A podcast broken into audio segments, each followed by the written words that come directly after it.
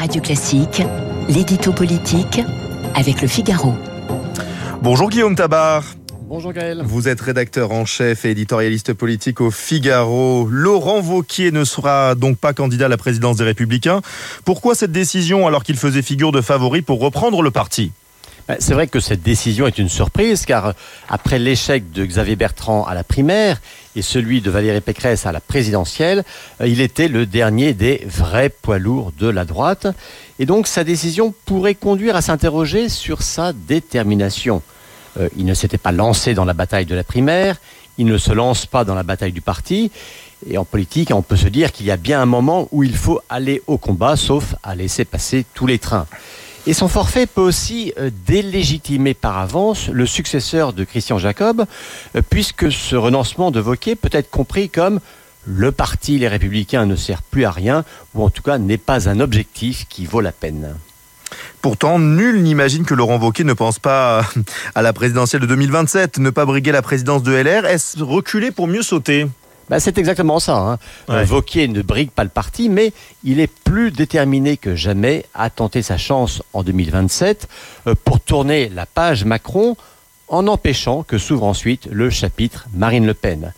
Mais le calcul qu'il fait est que le parti n'est plus un tremplin, mais un obstacle pour la présidentielle. Alors déjà, on ne se baigne pas deux fois dans le même fleuve, euh, surtout quand celui-ci manque cruellement d'eau. Or, entre LR, tel qu'il l'a présidé euh, entre 2017 et 2019, et celui d'aujourd'hui, eh bien, le débit s'est encore amenuisé. amenuisé pardon, et ce que se dit Vauquier, c'est que s'il s'enferme dans les contours actuel du parti. Il sera sans doute le candidat de LR à la présidentielle, mais il n'aura aucune chance de ramener la droite à l'Élysée. Donc plutôt que jouer les syndics de faillite, il prétend travailler rien de moins qu'à la refondation de toute la droite. Et ensuite, il se dit que présider le parti, eh c'est contraint par cette fonction euh, à réagir à, la polémique du jour, à se positionner par rapport à chaque décision du gouvernement, à chaque déclaration d'opposant. En un mot, le président de LR serait prisonnier du court terme, alors que s'atteler à la refondation de la droite eh bien, oblige à se projeter dans le long terme. Il y a quand même une question, euh, Guillaume, avec qui refonder la droite? Vauquier euh, pense-t-il à des alliances avec des partis comme le Rassemblement national? Alors, dans son message Facebook, eh bien, Laurent Wauquiez dit vouloir travailler avec, je le cite, des personnes au parcours différent, d'où qu'elles viennent.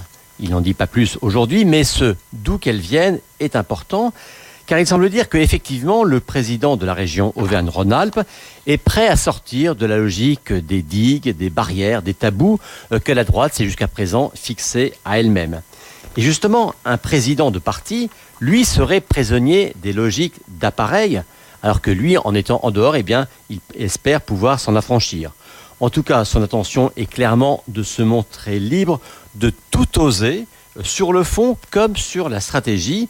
Euh, et de fait, s'affranchir des pesanteurs d'un parti et prétendre refonder la droite n'a de sens que s'il fait preuve de nouveauté, d'originalité et, pour tout dire, de transgression. L'édito politique de Guillaume Tabar, c'est tous les matins sur Radio Classique à 8h10.